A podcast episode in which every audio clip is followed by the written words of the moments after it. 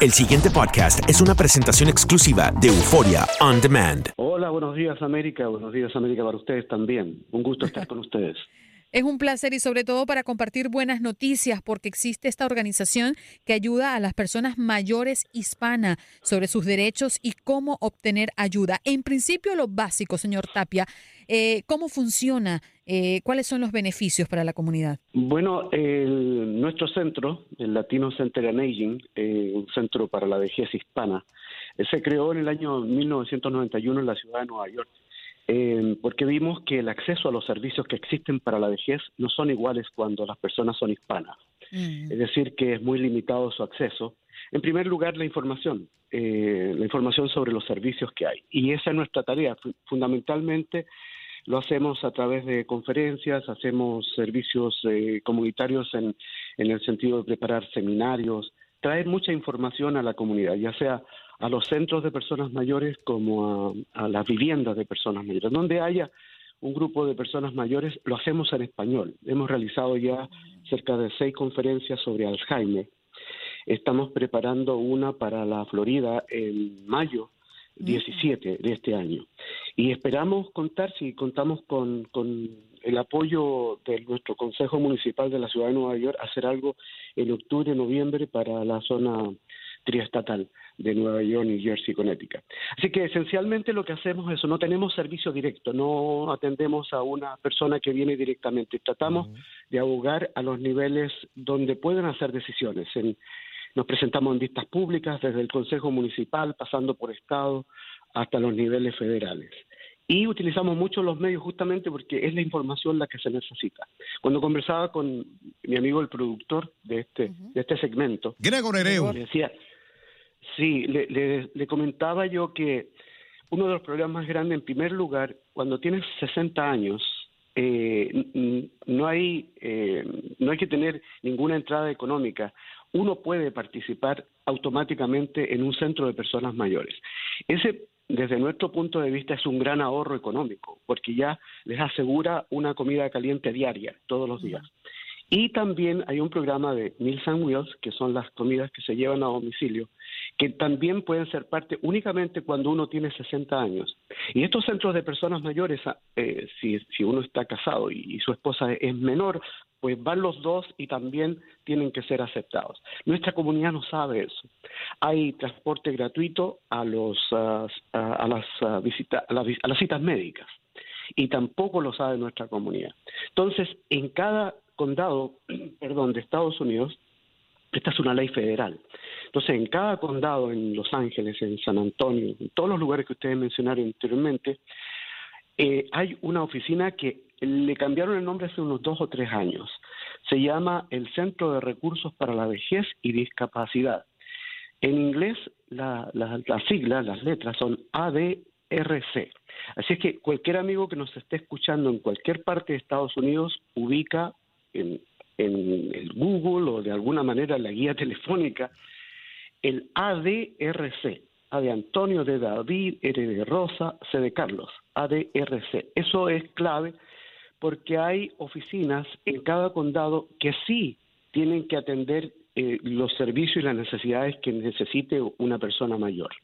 Yo les puedo decir, por ejemplo, la ciudad de Nueva York, ah, bueno, ya saben que hay un número de emergencia general, que es el 311 ese para los servicios sociales. Uno marca viviendo en la ciudad de Nueva York el 311 y claro, tiene que ir a marque esto para esto, lo otro, pero finalmente llega a la oficina de la vejez y ahí eh, gente muy amable le va a, decir todas las posibilidades de servicios que hay.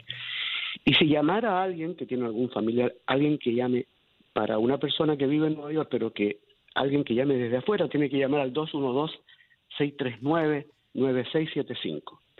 Y otra zona muy importante, eh, consideramos nosotros, es el sur de la Florida, donde se está agrupando una gran cantidad de personas mayores.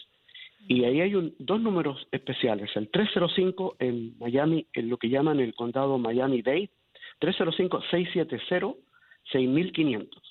Ahí se llama la Alianza eh, para la Vejez. Y en el otro condado que también se está poblando de mucha hispanidad, que es Broward, el número ahí a llamar es 954-745-9779. Entonces, con esos números Ahora, ¿por qué es muy importante? Yo quiero por lo menos dejarle con esta información. En estos momentos, las personas mayores hispanas en Estados Unidos, mayores de 60 años, conformamos un grupo, mira, me incluí, conformamos un grupo, sí, así es la vida. Empecé en este trabajo a los 26, 27 años y ya estamos eh, incorporándonos a este grupo. Bueno, mayores de 60 años hispanos en Estados Unidos somos cerca de 4 millones, con una proyección a 22 millones en los próximos 30 años. Es decir, que cada día que pasa, muchos, muchos hispanos, mucha gente en nuestra comunidad está cumpliendo los 60. Y de ahí entonces tienen derecho a participar en estos programas que ya les mencionaba anteriormente. En Nueva York hemos sufrido increíblemente el aumento de empecé mi trabajo por allá como por los 80 y había 90 mil eh, personas mayores hispanas mayores de 60 años. En estos momentos sobrepasa las 350 mil. Es uno de cada cuatro o un poquitito más que es hispano. Entonces, ¿cuál es el problema? El problema es que la ciudad maneja 300 centros de personas mayores. Proporcionalmente, eh, debería tocarnos un 25%, dividimos 150, 75 centros para la comunidad hispana. Solamente calculamos que hay unos 35, 40 que están dirigidos a nuestra comunidad. Hay una deuda histórica en, términos de, satisfacer las necesidades de nuestro. Y eso se repite eh, en todas partes. En Chicago hemos estado en conferencias nacionales, hemos nosotros organizado en Los Ángeles, en San Antonio, y es un problema perenne, eh, está ahí. Las barreras ustedes saben que son especialmente el idioma, eh, la cultura, porque hay centros que tienen la, la, mayor disposición a, atender nuestra comunidad mayor, pero le sirven sauerkraut con kilbasa, imagínate, con la salchicha polaca y la gente no, no regresa. Señor Tabe, yo tengo muchas muchas inquietudes, pero creo que el, el, doctor también. Adelante, doctor. Eh, sí, sí. Este, disculpa, Mario. Hay un amigo de Manhattan que quiere, por favor, que tú repitas el número en Nueva York. Con mucho gusto. Eh, 311. El, eh, si vive en, Manhattan, pues marca el 311, que es el número. Ahora, si está llamando por un familiar, es 212-639-9675. Bien, señor Tape, tengo inquietudes como, por ejemplo, em, eh, el Estado está obligado bajo este plan a ayudar a las personas mayores, como ya lo hablaba, de 60 años, em, eh, tengan o no tengan legalidad. Eh, ahí se, se utiliza mucho. ¡Qué eh, pregunta! sí, es buena, eh, bueno, muy pertinente. Eh, en mi experiencia personal, o sea, me imagino que, salvo la ciudad de Santuario, en que no van a, molestar a nadie, dice, la mayoría tiene una buena disposición. son muy pocos los casos que por lo menos yo he escuchado de personas que han sido no aceptadas por, por el estatus. Es más bien porque no hay nadie que hable el idioma o, por este asunto cultural que les decía. Pero pueden, pueden tratar, no, no, no he recibido, no hemos recibido en todos estos años, eh, al contrario, eh, especialmente los centros de la, de la Florida, del sur de la Florida, no, no hacen, no, no hacen ningún, no, no se preocupan de esa, sí, exclusión, exactamente. Eh, bien, Mario, nos pregunta un amigo aquí por Facebook, es Ignatus Romero, dice él, si existen requisitos específicos para usted ayudar o esta organización a una persona mayor. No, nosotros no somos una, una organización de servicio directo. Eso quiere decir que alguien asesora. y no, sí, y no es por no, y no es por porque no queramos, ha sido una lucha gravísima, grandísima conseguir fondos. Ustedes no se imaginan, especialmente nuestras comunidades. Recuerden que el problema que tenemos fundamental es con las corporaciones y las fundaciones.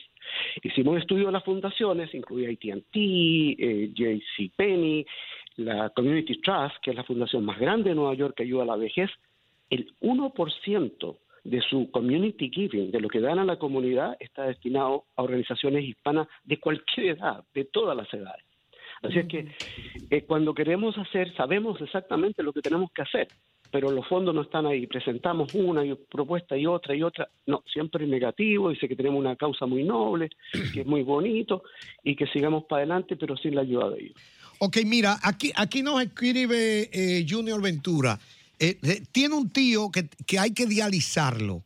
eh, lo sacaron del apartamento y, no tienen dónde vivir, andan pasando trabajo en un shelter. ¿Pueden llamar para que ustedes los orienten a ellos? No, el 311. Ese es el que orienta.